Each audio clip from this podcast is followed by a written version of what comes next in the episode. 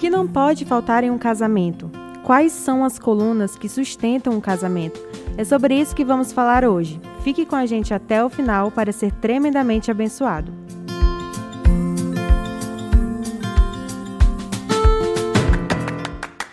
Comunidade Atos.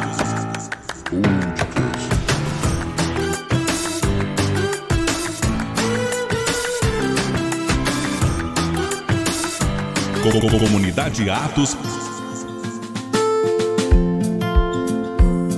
Bem-vindos ao podcast Atos. Me chamo Letícia. É uma alegria estar mais um dia aqui com você. Os nossos convidados de hoje são um casal de pastores muito queridos. Olá, prazer estar aqui. Eu sou o pastor Israel. Eu sou a pastora Vanilce. Sejam bem-vindos. Obrigado. É, então, para a gente começar, eu gostaria de saber, né, como vocês se conheceram e quantos anos de casados vocês têm? Nós nos conhecemos no trabalho e já estamos nós juntos há, vai fazer 18 anos. Eita, muito tempo, hein? então, quais são as diferenças que vocês podem observar no casamento de vocês antes e depois da conversão, né? Eu acredito que muita diferença, né? Muita diferença. Hoje nós temos o mesmo objetivo, temos as mesmas finalidades. E antes não, antes nós tínhamos muitas dificuldades, principalmente de relacionamento. E hoje não, crescemos juntos, é, temos o mesmo propósito, o mesmo objetivo. É, realmente, como o Israel falou, teve, tem uma grande diferença, né, de antes da gente ter conhecido Jesus e depois né? Muita mudança e muitas coisas dentro do casamento, no relacionamento. Que bom. É, tem uma pesquisa realizada pelo IBGE sobre o número de divórcios que cresceu no país em 75%, né? Em cinco anos e no meio do ano passado, o total de divórcios saltou para 7,4 mil apenas em julho, um aumento de 260% em cima da média de meses anteriores, né? Que é muito, muito por cento. Então vocês estão juntos há 18 anos, né? É muito tempo. Então como, como fazer para ter um casamento duradouro como o de vocês? Bom, em primeiro lugar, ter Deus na nossa vida, na nossa família e permitir que as virtudes de Deus cresçam, cresçam em nós também. Né? Nós temos o mesmo objetivo, temos os mesmos planos, os mesmos sonhos, né? E permitir sempre que Deus ele nos capacite em tudo. Nós já estamos juntos há 18, vamos fazer 18 anos e ainda hoje nós nos surpreendemos um com o outro, mas sempre Deus ele está nos acrescentando. Então eu acho que é uma das coisas principais é permitir que Deus ele seja o centro da nossa, do nosso casamento, da nossa vida. É. Vocês acham que isso é o que tem faltado para os casais de hoje, devido a esse número de tão grande, né, de separações, principalmente na pandemia que cresceu demais, né? Os, é, inclusive, a gente vê muitas reportagens é, saindo sobre cartórios, né? Comentando sobre o quanto tem crescido, tem aumentado esse número de separações. Sim, com certeza. É, porque a gente tendo, né, colocando Deus em primeiro lugar dentro do nosso casamento, no relacionamento, a gente vai saber ceder um para o outro, né? Saber organizar determinadas situações. Então, com certeza, com Deus né, no centro, vai melhora com certeza e a gente vai permanecer firme junto no mesmo propósito. Bom, eu acredito que a, a visão, eu acredito que o crescente número de divórcios está muito na, na expectativa que as pessoas colocam para um casamento. Eu acredito que a visão de muitas pessoas ainda está que casamento é algo, aquela coisa mais fechada ou tradicional, digamos assim, onde, o, onde a mulher ela sempre vai ser aquela mulher que vai ser a dona de casa, ela vai ser responsável pela roupa, pela comida, pela, pelas crianças, por tudo. E a gente acaba que acreditando que o casamento é só isso, é um lugar onde você volta do trabalho, vai para sua casa, tem ali dorme e, e pronto. O homem é, sempre vai ser o provedor, mas onde na verdade não. O casamento, principalmente o casamento cristão, ele tem a finalidade de, de colocar a, a, a, a, felicidade que a gente tem antes do casamento dentro do casamento, proporcionar a felicidade um para o outro, porque nós somos felizes. E nunca deixar de ser namorados, nunca deixar de ser parceiros, é, apoiar um ao outro em tudo, não só financeiramente ou com trabalho, mas com amor, com carinho, com respeito, com, com dedicação, com zelo. Eu acho que o que está faltando mesmo nos casamentos nos dias de hoje é essa cumplicidade.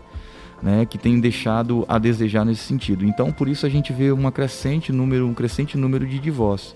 E onde hoje, por exemplo, nós vamos completar, se Deus quiser, 18 anos de casados, e, e esse ano, principalmente o ano de 2021, tem sido um ano maravilhoso para nós. Nós estamos é, renovando o nosso, o nosso namoro, a nossa intimidade, o nosso relacionamento. E eu acredito que esse desempenho, esse desenvolvimento nosso como casal tem feito toda a diferença e vai nos proporcionar aí muitos e muitos anos de, de, de vidas juntos, de alegria, é, onde um sente falta do outro quando o outro sai para trabalhar e a gente é, é, sente a falta, o desejo no coração de estar junto, de estar perto.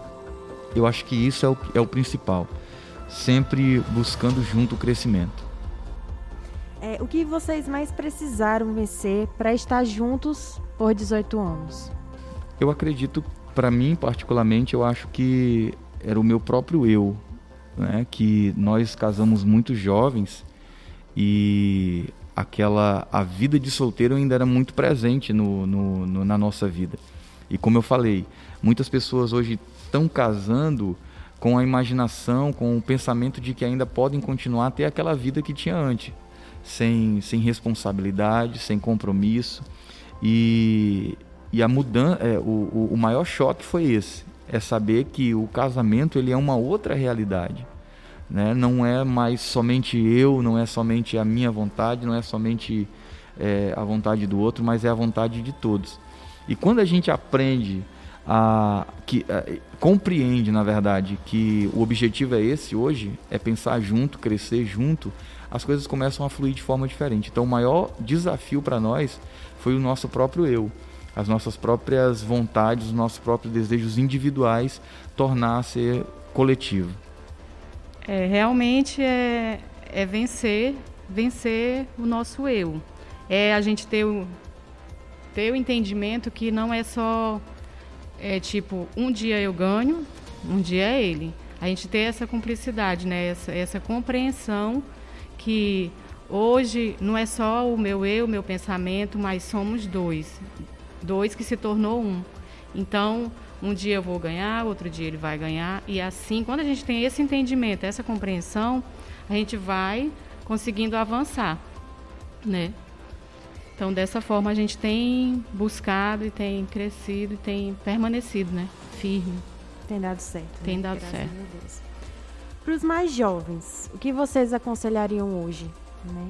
Aquelas pessoas, como você, pastor Israel comentou, casaram muito jovens, né?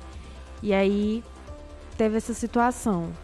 Para os mais jovens, o que vocês aconselhariam, né? Bom, eu aconselho o jovem a esperar o máximo possível. Espere o máximo possível. Não estou falando aqui porque estou arrependido de ter casado mas eu acredito que se nós tivéssemos sabedoria, se conhecido mais, conhecido melhor um ao outro, é, a nossa, a no, o nosso início não teria sido tão difícil, né? Mas a, o conselho que eu dou aos jovens é espera um pouco mais em Deus, coloca o coração diante do Senhor, não não tenta antecipar as coisas, espera que o Senhor entregue ou a varoa ou o varão certo e a, a pessoa certa a gente vai saber, para quando acontecer o relacionamento, o casamento, os dois já possam entrar felizes. Não naquela intenção de, ah, eu vou casar para ser feliz. Não existe isso. Uhum. Você casa porque você é feliz. Você quer fazer a outra pessoa feliz juntos, porque vocês são felizes.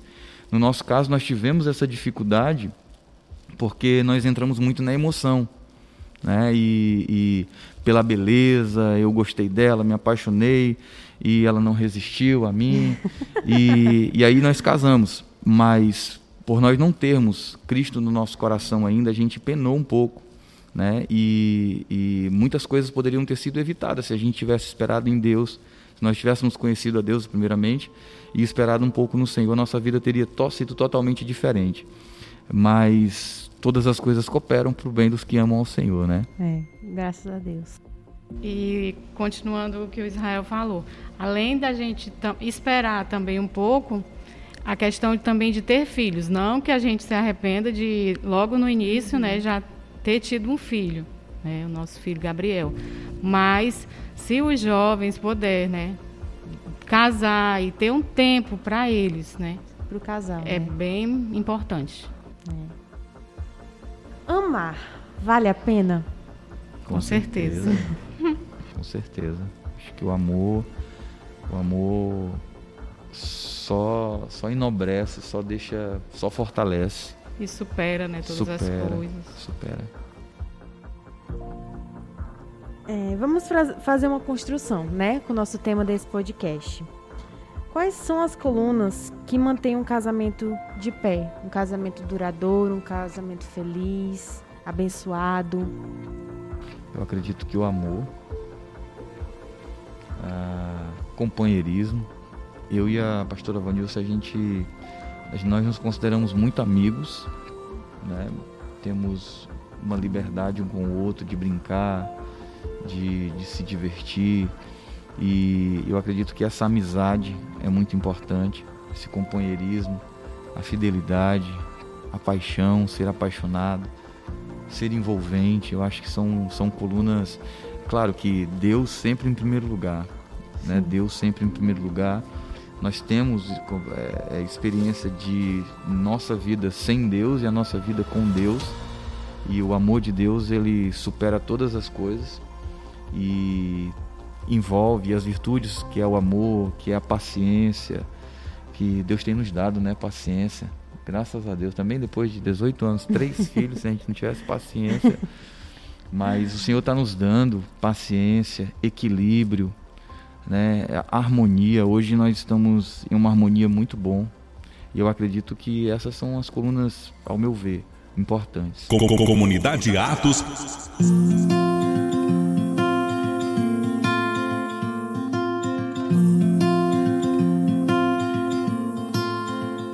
Sem dúvidas, todas essas colunas são essenciais para um casamento duradouro, principalmente a presença de Deus na vida do casal, vivendo assim ambos uma vida plena. Muito obrigado pela presença, pastor Israel, pastora Evanilce. Ficamos por aqui com esse momento maravilhoso. Deus te abençoe e até mais.